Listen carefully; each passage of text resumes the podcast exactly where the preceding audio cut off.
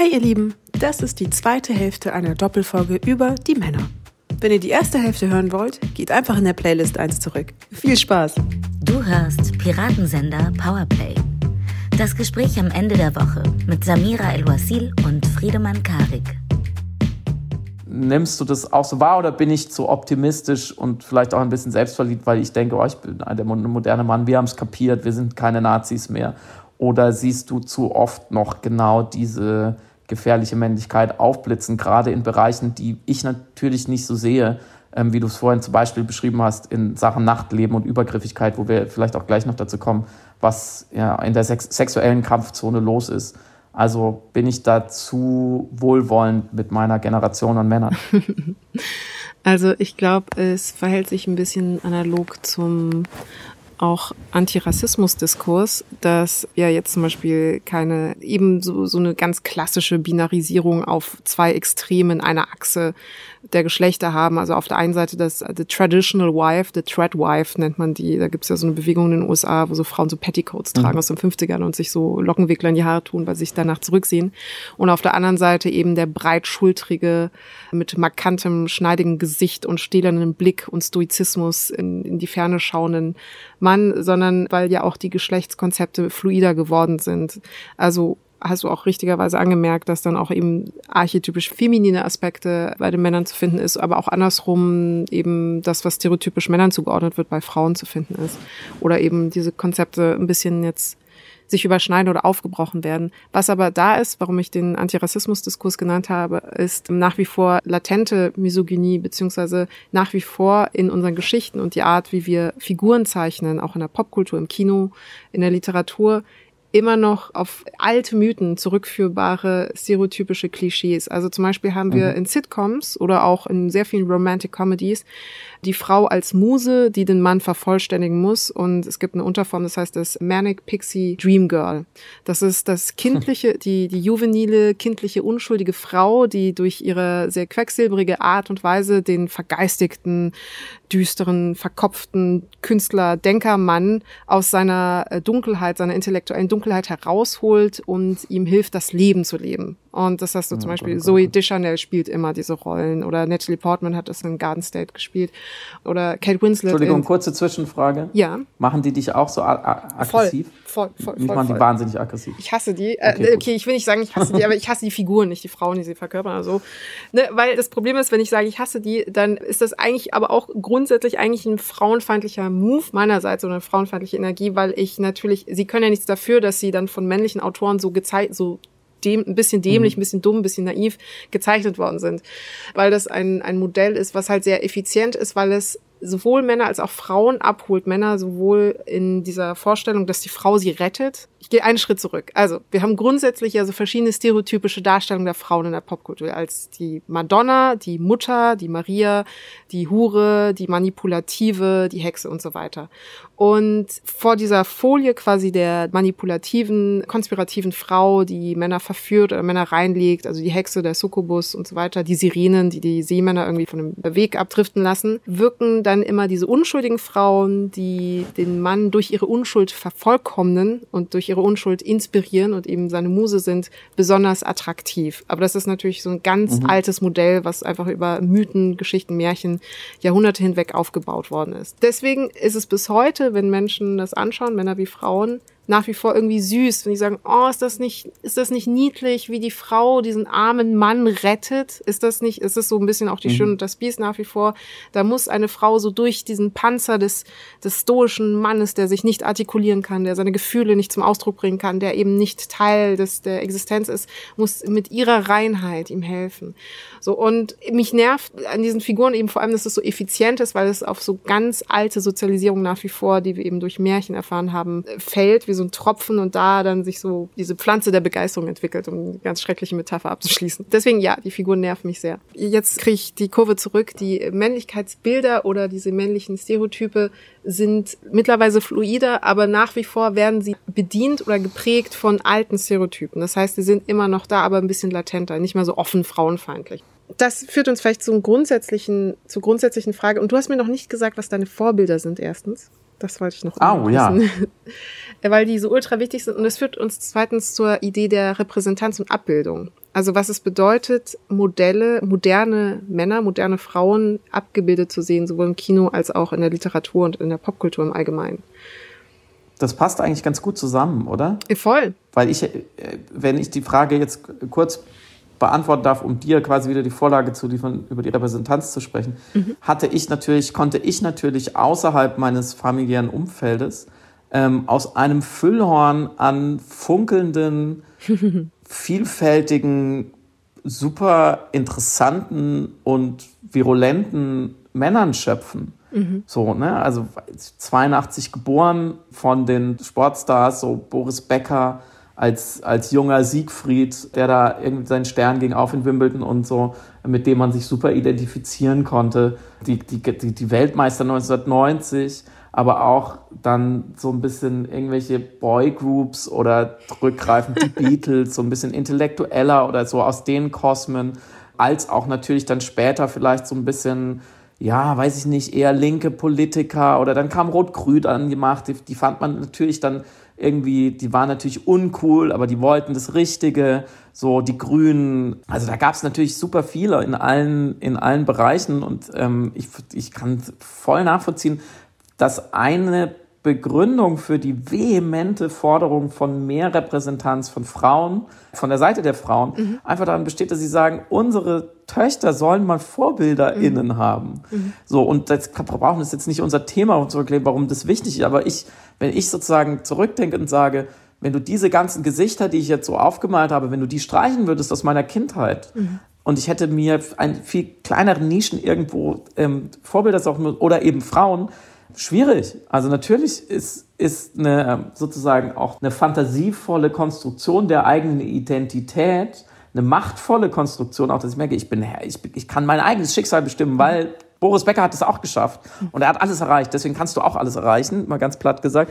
Das ist natürlich viel schwer, schwerer, wenn sozusagen die Abbildung nicht da ist. Und das, das ist für mich, also ich finde, das ist fast ein Killer-Argument zu sagen, natürlich brauchen wir mehr, mehr Repräsentanz. So. Und dass die natürlich eine gewisse Qualität haben muss, ist auch klar, dass es nicht nur funktioniert, einfach irgendwelche, irgendwelche Frauen irgendwo hinzustellen.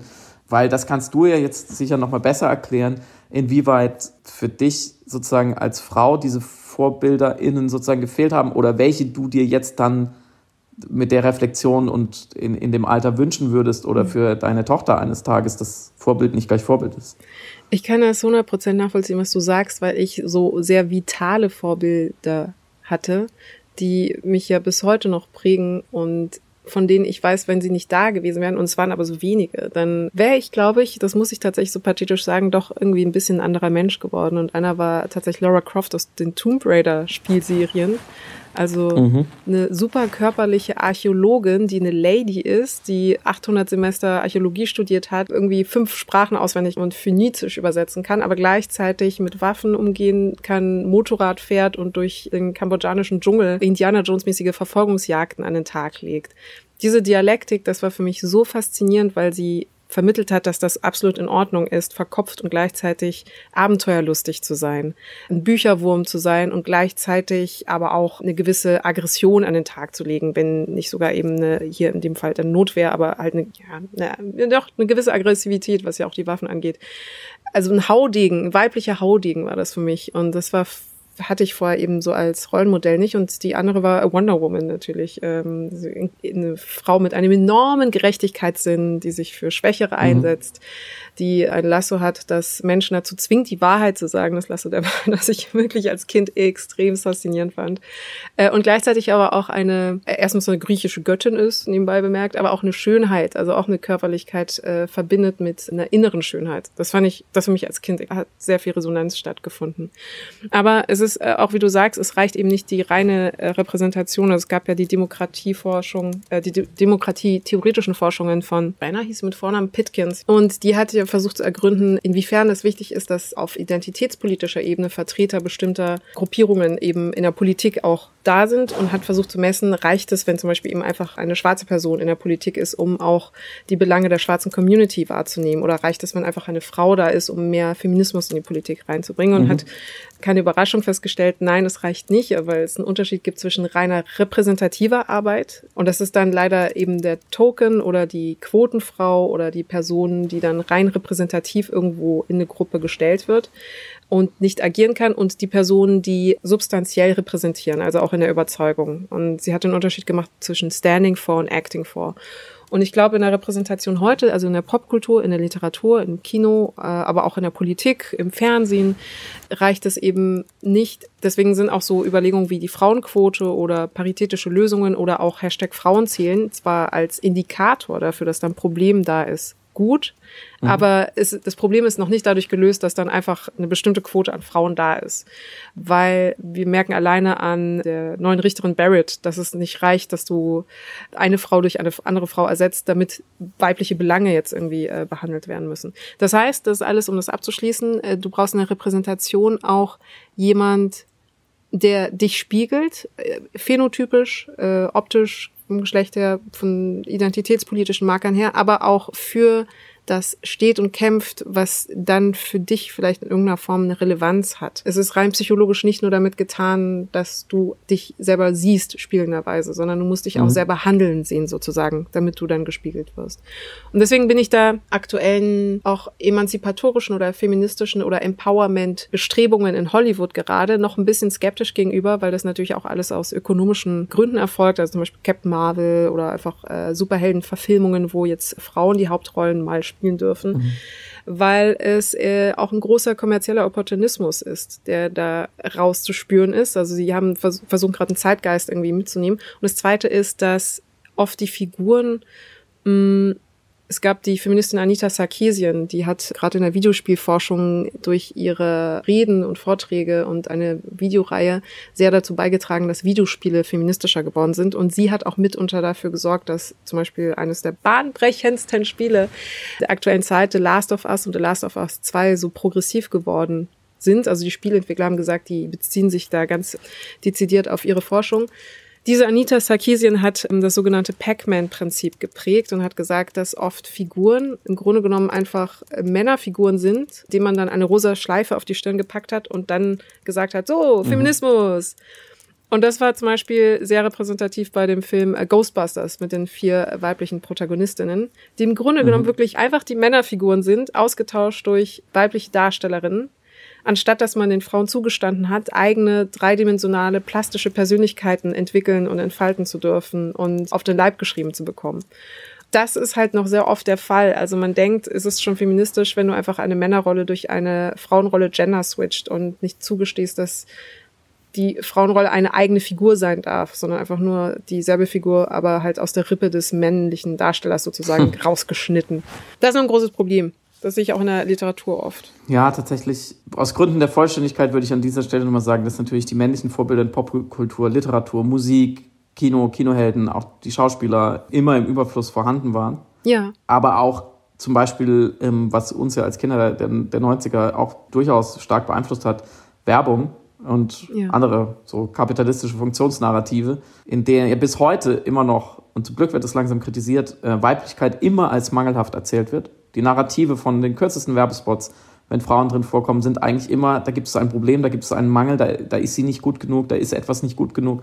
Dieses Produkt kann es wieder ganz machen und sozusagen die Medizin für eine Unterweiblichkeit oft genug ja. und andererseits Männlichkeit meistens als an sich schon potent erzählt wird und deren Potenzierung, weitere Potenzierung ich zu kaufen bekomme. Also das hat schon eine positive Ladung und wenn ich das richtige Produkt kaufe, da kommt da noch was dazu oder ich kann es multiplizieren. Was ich in, in Werbung, Werbung halte ich für das rückständigste Medium, wenn man es als Medium bezeichnen will oder Format, was wir überhaupt haben. Und was wiederum ein sozusagen Thema für eine eigene Folge wäre. Warum ist das so? Weil ich glaube, WerberInnen schon sehr, sehr smart auch das tun, was funktioniert. Ja. Und es scheint ja immer noch tief in uns verankert zu sein, dass Frauen eben Angst vor dem Mangel haben, deswegen kaufen und Männer Lust auf mehr Männlichkeit haben und deswegen kaufen. Aber das sind, ist jetzt eine sehr nur halb durchdachte These. Ich hätte eher sozusagen als, ziehen wir mal einen vorläufigen Bilanzstrich unter die Narrative, die wir gerade besprochen haben. Und meine Frage wäre an dich dahingehend, sind Männer in deiner Wahrnehmung heute weil sie eben so privilegiert sind, auch unter anderem an Männlichkeitsvorbildern, frei, auch gerade sexuell frei? mhm. weil sie sowieso schon immer mächtig waren und jetzt haben sie auch noch diese anderen Möglichkeiten bekommen, die ich schon so dargelegt habe, auch anders zu sein. Erscheinen dir Männer glücklich und frei mhm. in ihrer Männlichkeit? Mhm, mh. Mm, das ist eine sehr gute Frage. Ich hätte zuerst intuitiv gesagt, ja klar, weil sie natürlich mehr Möglichkeiten haben. Also es ist so, du kannst jetzt aus dem Pool des femininen Denkens und Waltens schöpfen und Frauen können noch schwerer qua Sozialisierung, qua mhm. Geschichte qua Patriarchat noch schwerer aus dem Pool des Männlichen schöpfen, beziehungsweise stellt sich auch die Frage, was genau wollen sie da für sich dann gewinnbringend rausziehen, wenn wir jetzt sagen, dass viele Aspekte gemeinhin des pervertierten Männlichen sozusagen, also ich meine gar nicht, dass Maskulin selbst irgendwie in irgendeiner Form nicht erstrebenswert wäre, wenn wir jetzt sagen, es gibt irgendwie Eigenschaften, die den Geschlechtern zugeordnet wären, aber wir haben ja jetzt vor allem eben über eine pervertierte Form von Männlichkeit gesprochen irgendwie. Und du hast dann schon zu Beginn dann angeführt und eine Lösung dafür ist jetzt eine Feminisierung zuzulassen oder zumindest sogenannte feminine Aspekte anzunehmen als Mann. Mhm. Und andersrum können Frauen das schwer. Es führt dann immer es gibt ja nur zwei Möglichkeiten. Entweder sie stehen sozusagen ihren Mann, aber das tun sie ja eigentlich eh schon, weil sie viele Aspekte ja schon selber innehaben, die wir mhm. stereotypisch Männern zuschreiben. Und alles andere wären ja dann schon diese pervertierten sozusagen darüber hinaus. Also was ja zum Beispiel Aggression oder eine Hyperkompetitivität oder Hypervirilität oder um das Wort nochmal auszureizen, eben toxische Maskulinität. Das heißt, intuitiv hätte ich jetzt gesagt, ja klar, Männer haben jetzt viel mehr Auswahl, viel cooler für sie und Frauen nicht.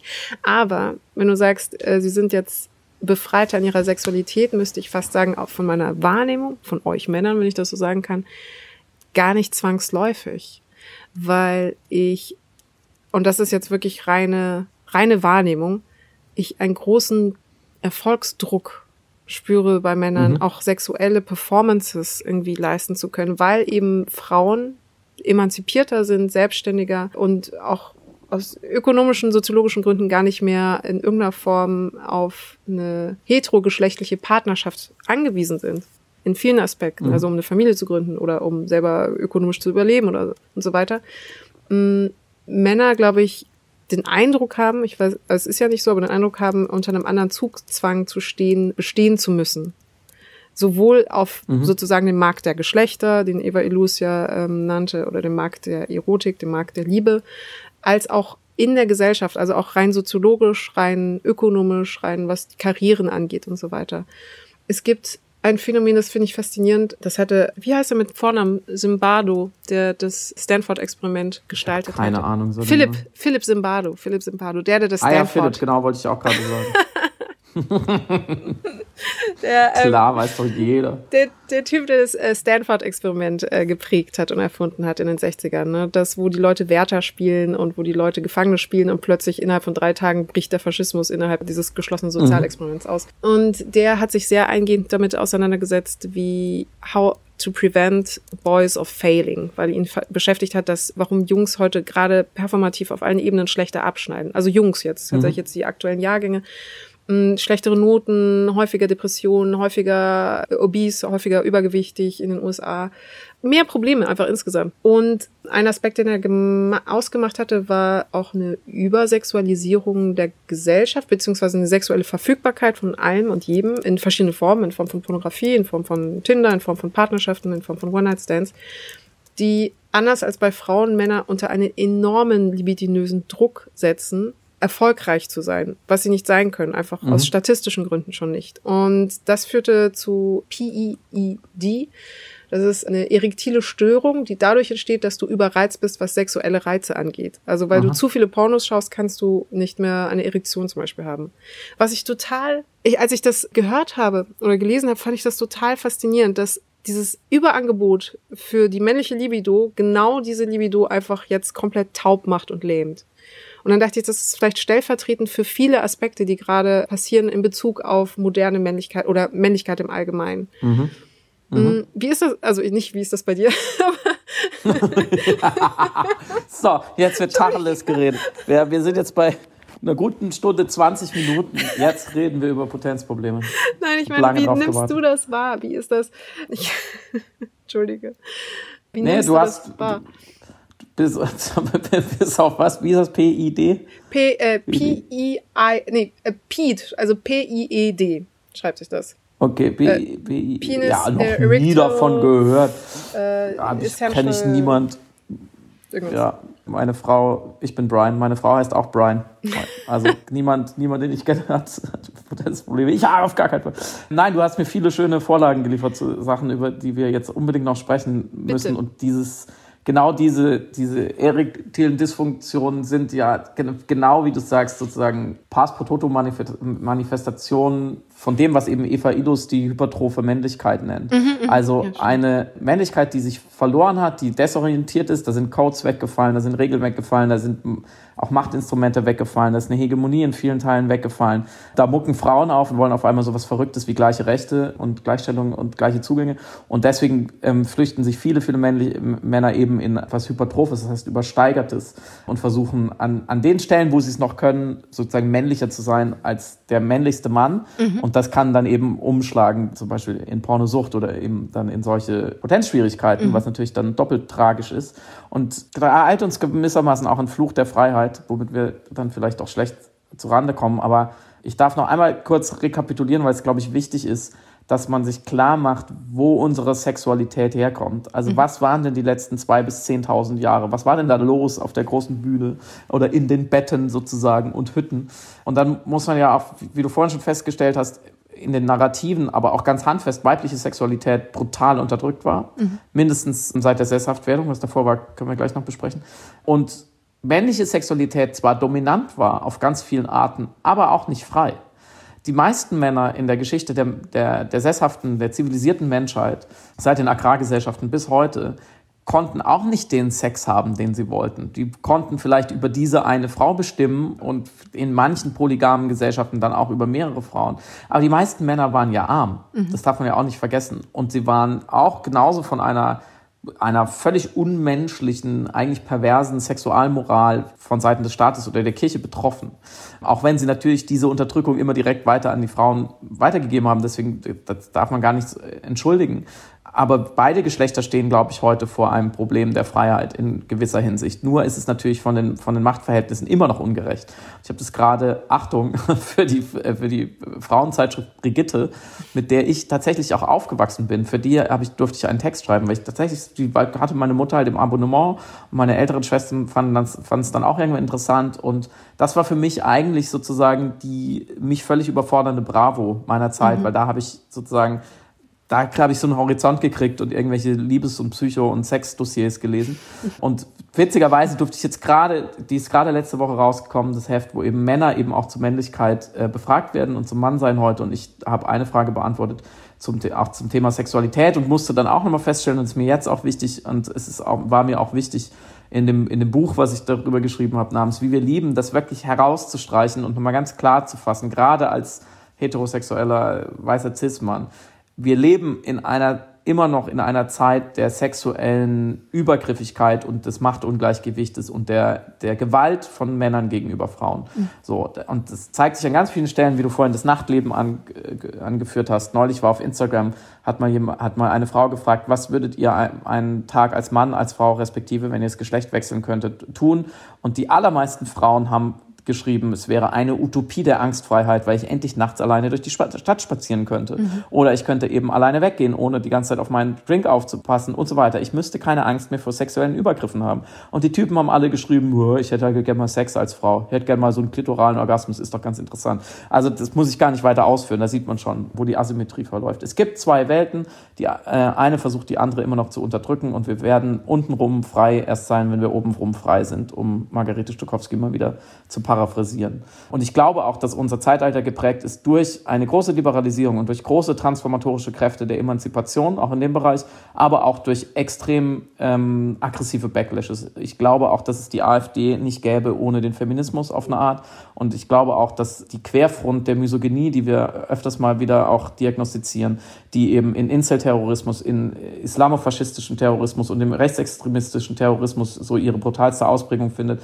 dass man das schon feststellen kann, dass Frauenhass und der, der verzweifelte Versuch, diese Emanzipationsbewegung von Seiten der Frauen, gerade auch im sexuell-erotischen Bereich, zurückdrehen zu wollen, dass die eben an ihren extremen Rändern dann eben in Terrorismus ausartet.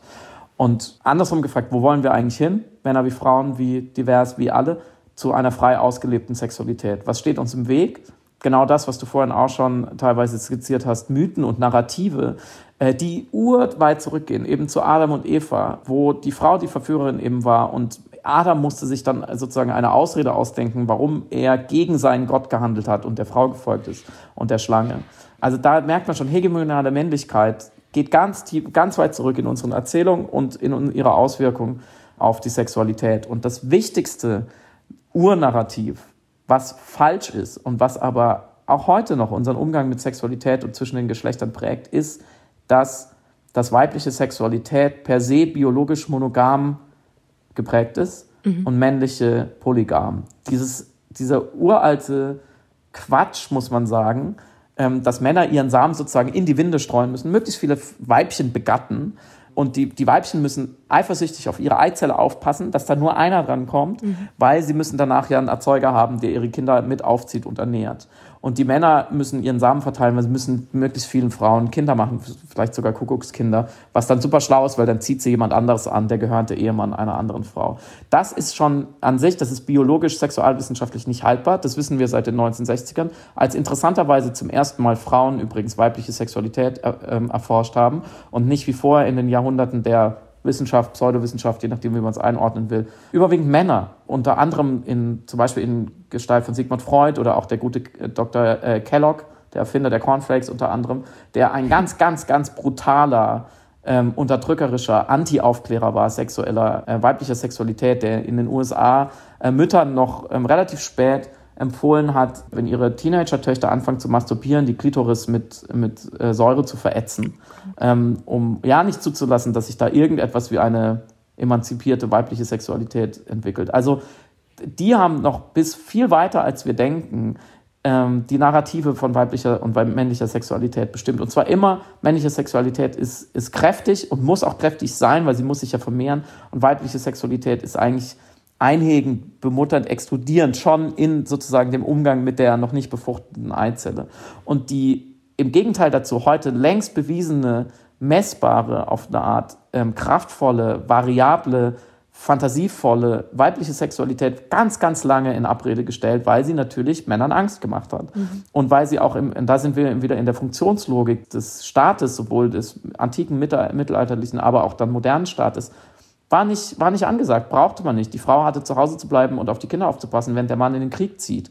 Und da ist eine, eine sich bahnbrechende weibliche Sexualität nur gefährlich. Und das ist alles Quatsch, weil wenn man sich die Forschung anguckt und auch die Evolutionsbiologie und eben die moderne Sexualwissenschaft, Frauen sind genauso polygam veranlagt wie Männer. Es ist hochgradig individuell, da muss man bei Sexualität immer extrem aufpassen, dass man nicht zu so sehr in Kategorien presst, ob es jetzt Geschlechter sind oder sonst irgendwas.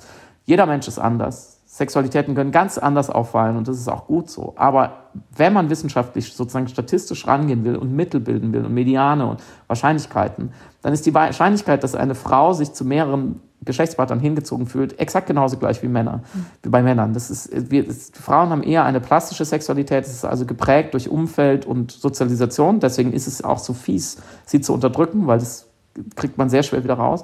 Männer sind da ein bisschen sozusagen simpler gestrickt, die sind eben so, wie sie sind. Und da hört es aber dann auch schon auf. In ganz, ganz vielen anderen Bereichen, wo wir immer Unterschiede denken, bis heute noch, sonst hätte ich ja dieses Buch nicht schreiben können, es hätte kein Mensch interessiert, wenn es nicht irgendwie doch News gewesen wäre. Bis heute noch denken wir, dass Frauen da sozusagen keuscher auf eine Art sein sollten, dass das ihre Natur ist und dass die Männer eigentlich die, die kleinen Säue sind, die überall hin ejakulieren, auf das sozusagen daraus etwas entwächst. Und das Interessante daran ist, selbst wenn man das dekonstruiert, dass man heute auch in Bereichen, die männlich äh, dominiert sind, wie zum Beispiel Pornos, mhm. da eine Fortsetzung dessen sieht, was Männern auch nicht gut tut. Und da stimme ich dir völlig zu, Männer sind sexuell sehr unfrei, aber auf eine ganz andere Art. Also wenn man sich Pornos mal genauer anschaut, und das nervt mich oft im Diskurs darum, dass so getan wird, also dass aufgehört wird, wenn man sich die Frauenfiguren daran anguckt, die natürlich unterdrückt sind, mhm. weiter unterdrückt, in logischer Abfolge unterdrückt sind, aber Männer sich selbst unterdrücken in Pornos. Dieses omnipotente, bullenhafte, leistungsorientierte, was du gerade beschrieben hast, aber auch das sehr flache, eigentlich farblose, was Orgasmen zeichnet wie Toilettengänge. So, ne? Wenn es ist halt dann irgendwann dringend, muss halt rein, muss raus und fertig, dann gibt es eine gewisse Erleichterung das wird dem ja nicht gerecht, was möglich wäre. Mhm. Und ich finde das immer wieder sehr enttäuschend und da ist, habe ich, eine große Kritik an moderner Männlichkeit. So, wir fliegen zum Mond Und wir können vielleicht auch über unsere Gefühle sprechen, aber über Sexualität, da sind wir, stehen wir noch völlig am Anfang.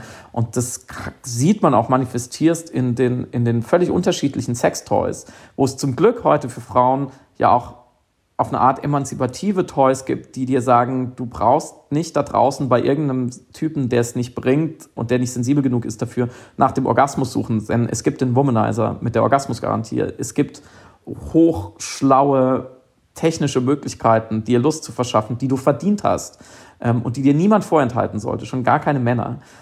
Was gibt es für Männer im Gegensatz dazu? Da sind natürlich in, in queeren, homosexuellen Kontexten ist man da schon ein bisschen weiter. Aber was gibt es für heterosexuelle Männer für Sextoys? Keine.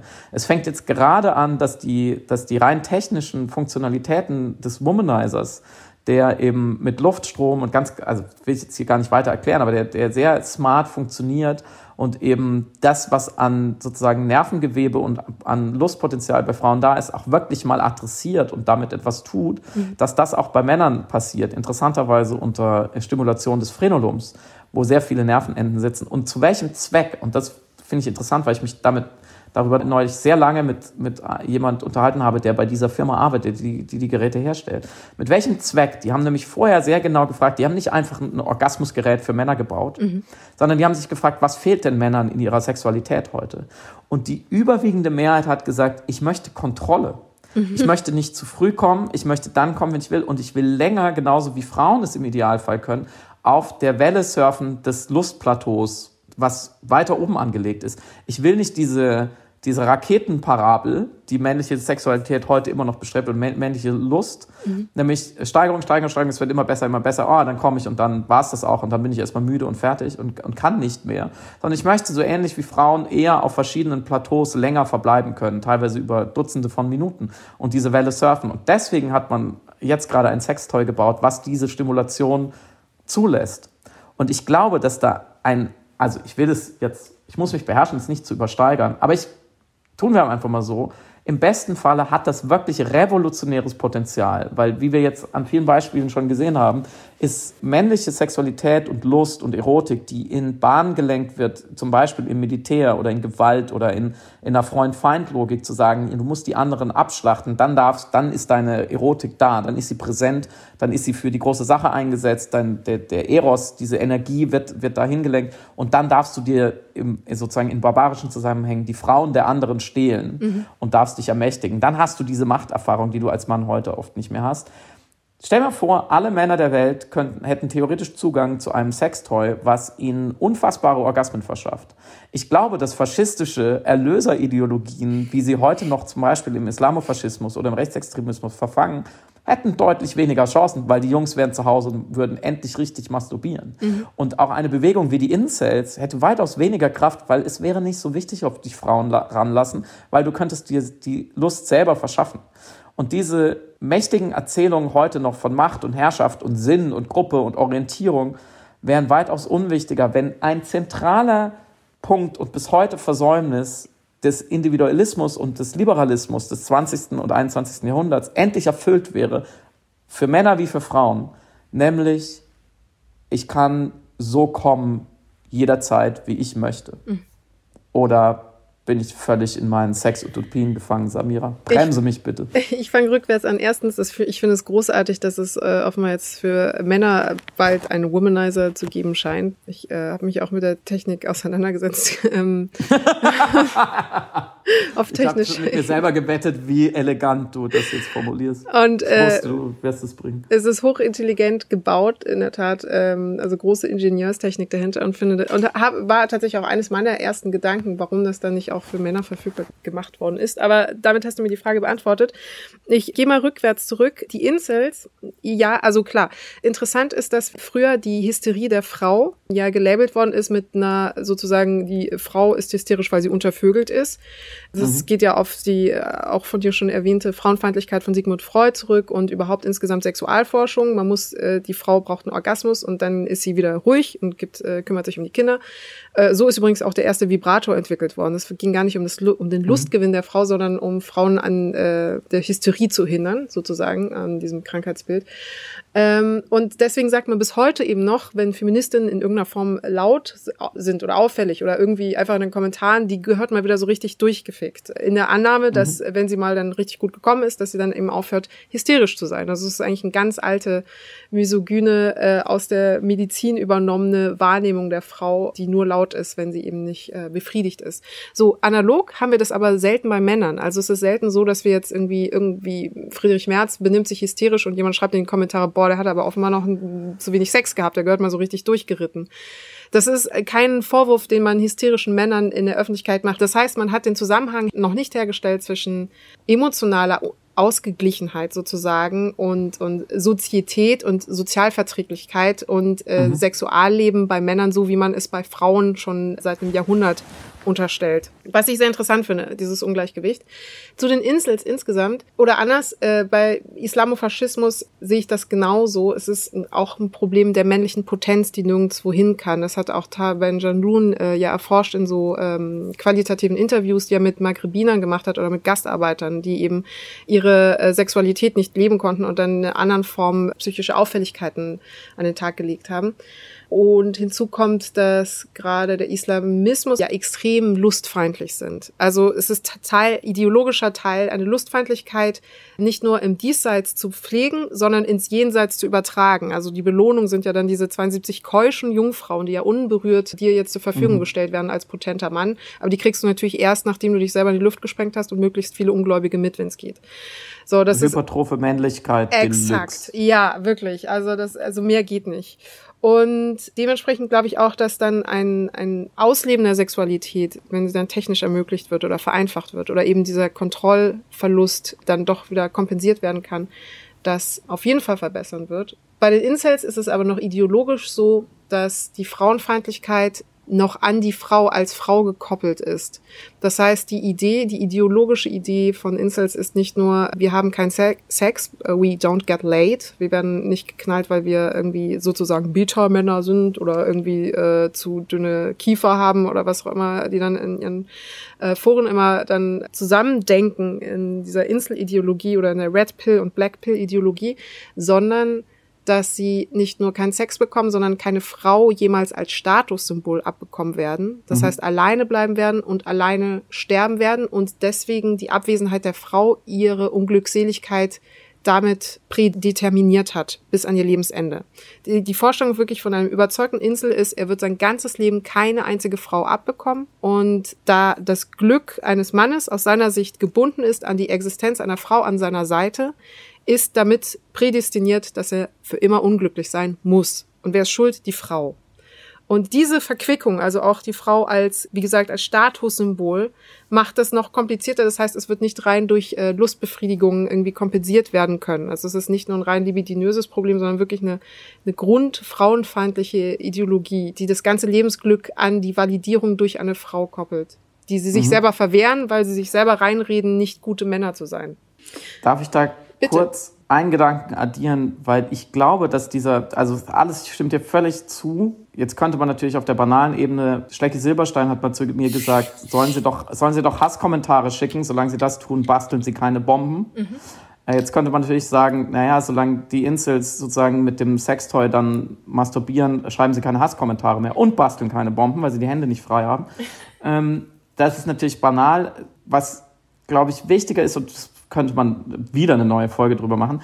Das stimmt total, dass der, die Frauenfeindlichkeit Kern ihrer Ideologie ist, aber ihr, ihr eigentliches Problem ist ja doch wieder ein Problem mit Männlichkeit, was sie auch adressieren, weil so sehr sie die männlichen Männer bewundern, die die Frauen kriegen, mhm. und so sehr sie die Frauen dafür hassen, dass sie die männlichen Männer bevorzugen, so gibt es ja noch eine dritte Gruppe, nämlich die Snowflakes, die mhm. feminisierten Männern, die auch Frauen kriegen, die die Incels auch hassen, weil sie auch nicht so sein können wie die, mhm. weil sie sich das nicht trauen. Sie sind sozusagen, sie stecken fest zwischen der alten und der neuen Männlichkeit mhm. und projizieren natürlich den, den Selbsthass dann auf die Frauen. Aber es wäre ihnen ja auch geholfen, wenn sie sich weiterentwickeln würden. Mhm. Die Möglichkeit bestünde ja theoretisch. Sie wollen nur nicht. Sie wollen nur nicht oder sie glauben, sie können genetisch bedingt nicht. Also und, man sollte nicht so. Das ist ja auch das ein normatives Moment, dass ich sage, ein Mann sollte nicht so feminin sein, auch wenn er dann Frauen bekommt. Genau, genau, genau, weil dann ordnet er sich natürlich auch einer äh, äh, tendenziell ihn betrügenden Frau unter. Die Frau, die ja dann immer die Alpha-Chats haben will und dann sich aber mit einem ja.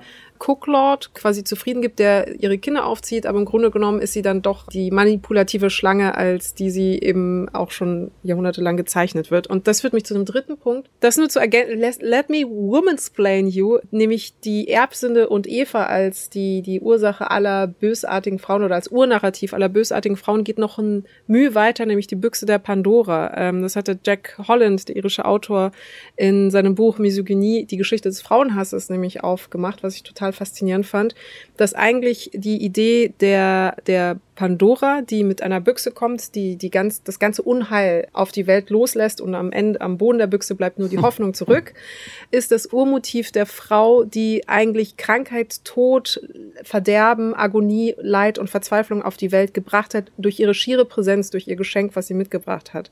Und sie wurde ja von Hephaistos äh, im Auftrag von Zeus aus Lehm geschaffen. Also sie ist eigentlich der, der Urmythos der äh, so Pygmalionhaft erschaffenen Frau, eben nicht aus der Rippe von Adam, sondern direkt aus Lehm gebastelt, von einem Mann, um einen anderen Mann reinzulegen und wurde ja von verschiedenen Göttern mit verschiedenen äh, Attributen ausgestattet. Also Aphrodite hat ihr den Liebreiz gegeben und ihre Aufgabe war es eben nur, Prometheus dazu zu bringen, diese Büchse zu öffnen. Aber Schuld ist alleine sie. Und dann hatte eben Jack Holland so richtigerweise gesagt, und deswegen zitiere ich ihn nur, weil das im Grunde genommen wirklich bis heute die Idee der Frau als Manipulatorin, als Schuld, als äh, böse, äh, als Antagonistin überhaupt der Existenz äh, geprägt. Die Griechen haben im Grunde genommen Pandora die Verantwortung für das Los der gesamten menschlichen Sterblichkeit aufgebürdet, weil durch das Öffnen der Büchse ist auch die Sterblichkeit und die Krankheit in mhm. die Realität gedrungen und haben zudem die Vision geprägt der Frau als das andere, also als Antithese zur männlichen ja. These. Und das Männliche ist das die Norm. Sie ist das andere, das Grenzen braucht, um eingedämmt zu werden. Also sie ist die Büchse, also ihre Verlängerung ist die Büchse und die muss ja dann wieder geschlossen werden und die Idee dahinter ist, dass die Frau dann wieder eingefangen werden muss in ihrem ganzen äh, malinen Walten. Ja, das ist total, total irre, weil wir haben, teilen ja viele demokratische Werte der äh, griechischen Antike sozusagen und gleichzeitig haben sie aber einen Mythos erschaffen, der bis heute eben nachechot, der die Hälfte der Menschheit kriminalisiert. Und ja. der dritte Punkt, entschuldige, ja? Ja, ich wollte nur, kurz so halb mansplain zurück, dass ich meine mich zu erinnern, dass im Gilgamesch-Epos, was ja so eines der allerältesten, lass mich überlegen, noch vor, vor antik-griechischen äh, Epen, dass da ja schon mit Abraham und Judith so der, die, die gleiche, das gleiche Narrativ abfolgt. Ja, stimmt, Lilith. Also so Lilith, genau, ja. nicht, nicht Judith. Ich dachte immer Judith, nee, Lilith, Lilith genau. Lilith, ja. jetzt, haben, jetzt haben wir es zusammen. Eva, ja. Also das genau die Vor-Eva, dass das die älteste Geschichte eine oder wahrscheinlich so die älteste Geschichte der Menschheit ist die von der weiblichen Verderbung des Mannes, ja. genauso wie du es gerade gesagt hast. Und nur jetzt für die geneigten ZuhörerInnen, die ähm, sozusagen den, die, die Übertragung noch nicht selbst gemacht haben, es ist natürlich wieder die gefährliche Kraft der weiblichen Sexualität eigentlich gemeint Klar, im ja. Kern. Ja. So, das, es geht natürlich nicht darum, dass Frauen wirklich den Mann jetzt infektiös krank machen, sondern ihm ihm die Sinne verwirren durch die Lust. Und das darf nicht sein. Und vor allem ist das zur Implementierung ja seiner äh, Machtstruktur. Also es ist ja eine Täter-Opfer-Umkehr. Also alles, was der Mann schlecht macht, ist immer auf die Frau, die Frau hat Schuld, ganz klassisch. Und mhm. ich finde dann zum Beispiel in der antiken Ausgestaltung des Islam jetzt, aber eben in der antiken, die Idee, dass die Frau ihr Haar verbergen muss, um den Mann nicht in Versuchung zu führen, ähm, mhm. ist ja ein Narrativ, das auch bis heute jetzt popkulturalisiert stattfindet, nicht im modernen Islam wohlgemerkt, das äh, möchte ich unterscheiden, aber die Idee, dass die Frau schuld ist an den Trieben des Mannes und deswegen die Frau sich darum kümmer zu kümmern mhm. hat, eben die keusche Madonna zu bleiben, damit der Mann eben nicht die Fehler begeht, ist natürlich eben klassische Täter-Opfer-Umkehr. Und ich wollte noch zur Pornografie was sagen. Ja, ähm, unbedingt. Interessanterweise ist es ja auch so, um das Identifikations Suchtpotenzial eines männlichen Zuschauers zu erhöhen, oft so, dass der Kopf der männlichen Protagonisten in den Videos abgeschnitten ist oder Ja. nicht zu sehen ist, damit du dich halt Ja, identifizieren kannst. wichtige Beobachtung. Aber gleichzeitig werden natürlich die Männer komplett enthumanisiert. Also du hast einfach so ein Torso mit einem irrigierten Penis, Ja. der dann in die Frau so rein ma- masturbiert sozusagen. Und du hast zumindest die Frau, auch wenn sie natürlich irgendwie in irgendeinem me- meistens eher sie erniedrigenden, also nicht mal unbedingt erniedrigenden, aber in einem Machtdispositiv, wo sie unterlegen ist sozusagen, häufiger zumindest in heterogeschlechtlichen Pornografien, hast du zumindest eine Frau in ihrer ganzen Körperlichkeit und ihrem Gesicht und ihrer Mimik und einer Persönlichkeit. Zumindest ist das ein Mensch, der dort zu sehen ist, in irgendeiner Form, auch wenn er stilisiert ist als Pornogöttin. Aber der Mann ist einfach immer ein gesichtsloses Toy, ist einfach nur ein Penis mit einem Rumpf. Und ich finde, ich fand das immer faszinierend, also wie unwirklich das aussieht, wie enthumanisiert das aussieht. Ja, und er, wenn, wenn ich das noch dazu beitragen darf, weil er ist auf eine Art schon ein, ein mächtiger Sklave ihrer Lust. Ja. Also Sklave ist der falsche Ausdruck. Ihr wisst, was ich meine. Er erfüllt einen Auftrag. In, so in dem typischen Porno geht es darum, wie krass kann er es ihr besorgen. Mhm. Wo, wo er sozusagen, wie so in so einer Hau den Lukas-Logik, je krasser sie schreit und eh voller Lust von ihm genommen wird, desto besser ist er. Und das ist, das ist ja viel unfreier, als man auf den ersten Blick schaut. Das ist ja also auch eine, auch eine Daumenschraube, die da angelegt wird. Ja, stimmt. Endurance, wie sagt man, körperliche Ausdauer. Also wie ausdauernd ist er eigentlich? Sport. Ja, es, es ist, Sport. Athletik und damit wieder hat es schon schon fast wieder was Militaristisches ja, im Vergleich. Mm, Ich wollte noch kurz addieren, einfach der Vollständigkeit halber, weil wir jetzt auch schon dran waren, dass die älteste der Menschheit, Geschichte der Menschheit ist ein Unterdrückungsnarrativ gegen die weibliche Sexualität von Männern aus. Warum nur ganz kurz diese ewige These von der Sesshaftigkeit des Menschen als größter Fehler? Ja. Weil natürlich in sesshaften Kulturen es zum, zum hier, also wahrscheinlich zum ersten Mal, aber auf jeden Fall ganz klar argumentativ erklärbar, sinnvoll wird, weibliche Sexualität zu unterdrücken, weil ich territoriale Konzepte habe, wo eine gewisse Gruppe von Männern und Frauen und Kindern sitzen und die muss sich verteidigen gegen eine andere Gruppe und es könnte ein militärischer Übergriff erfolgen und dann passiert Landnahme und Frauenraub. Und ich will auf, auf jeden Fall will ich als Einheit, als gesellschaftliche Einheit über der Rotte in, in Jäger- und Sammlerkulturen, also immer wenn es dann mehr als diese Dunbar-Zahl von 150 werden und ich bin da niedergelassen in einem Dorf oder dann in der Stadt oder eben in einer Kultur, dann will ich auf jeden Fall eine straffe Organisation, um mich gegen das Außen zu verteidigen. Und dazu gehört, dass die Frauen bitte nicht aufmucken und nicht auf irgendwelche Ideen kommen. Und das fängt natürlich mit Sexualität an. Ähm, gerade in vormodernen Kulturen, die sich noch nicht zusammengesetzt haben und sozusagen mit der Sprechprobe ausdiskutiert haben, sondern wo es schon eher triebgesteuert war. Und natürlich kriege ich die Männer da auch viel besser organisiert, wenn ich ihnen sage, pass auf, ihr seid zwar unterworfen und wir müssen gegen die anderen Krieg führen, aber zu Hause seid ihr die Chefs und da hat die Frau nichts zu melden. Und auf einmal kommt da eine sehr starke Hierarchisierung und eine, eine Machtasymmetrie rein und da werden Fäden gezogen, die vorher wahrscheinlich nicht nötig waren. Also man hat ja keine Zeitmaschine und kann in, in, dahin zurückfliegen, als die ganze Menschheit noch in Jäger- und Sammlerkulturen gelebt hat, auch hier in diesem Raum, beziehungsweise im Bereich des heutigen Irak, Irans, wo die Sesshaftigkeit dann zum ersten Mal so richtig entstanden ist, sozusagen als Vorher-Nachher-Vergleich. Aber nach allem, was man weiß, wenn man sich sogenannte Naturvölker anguckt, die heute noch so leben wie wir vor 50, 100, 150.000 Jahren, also nomadisch, dann sieht man viel egalitärere Organisationsmuster, auch gerade was, was Gender angeht, also Männer und Frauen, dass da keine so starke Hierarchisierung war, geschweige denn eine brutale Unterdrückung von Frauen durch Männer und dass auch Sexualität viel freier äh, gelebt wird, natürlich mit Abstrichen und es ist schwierig, unsere Brille darauf zu projizieren. Und man braucht auch nicht glauben, dass das damals alles total egalitäre Hippie-Kulturen waren, wo jeder mit jedem und alle waren total nett zueinander und man, man hatte Gleichberechtigung. Ich glaube, diese Romantisierung muss man auch nicht haben.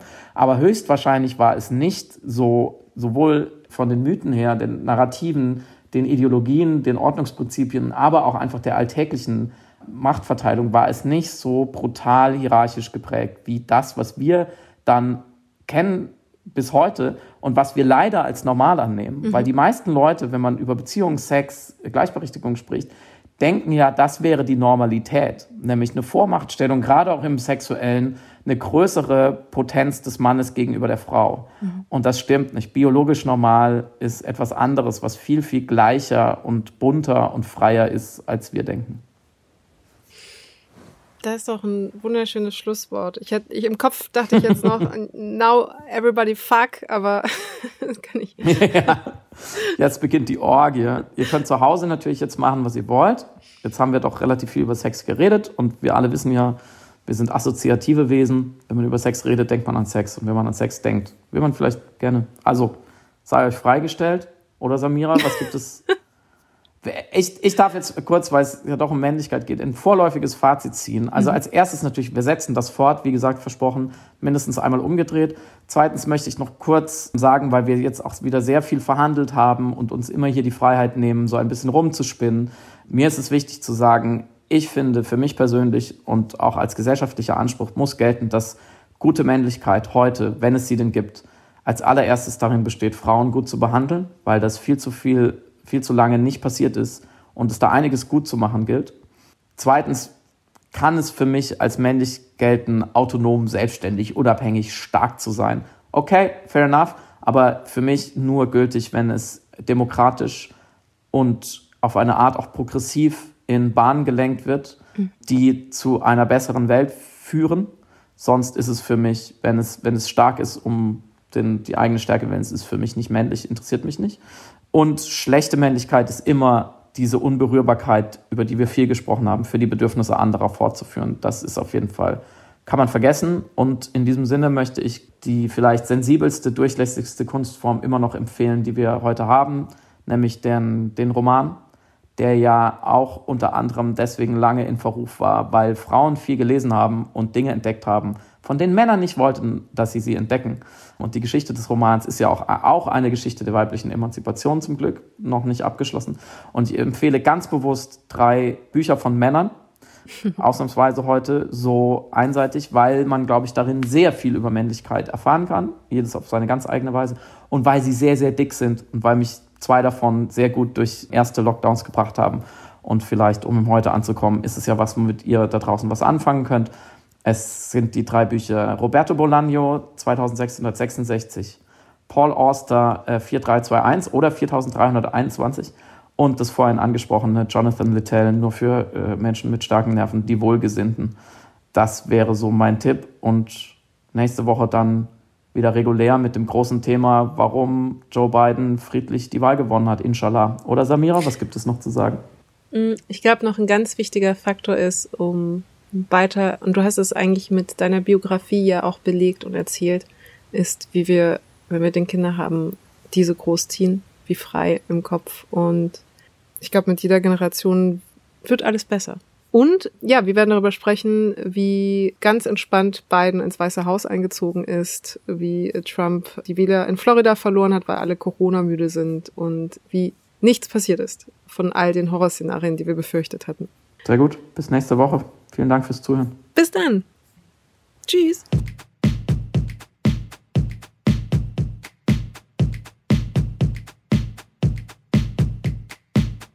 Du hörst Piratensender Powerplay.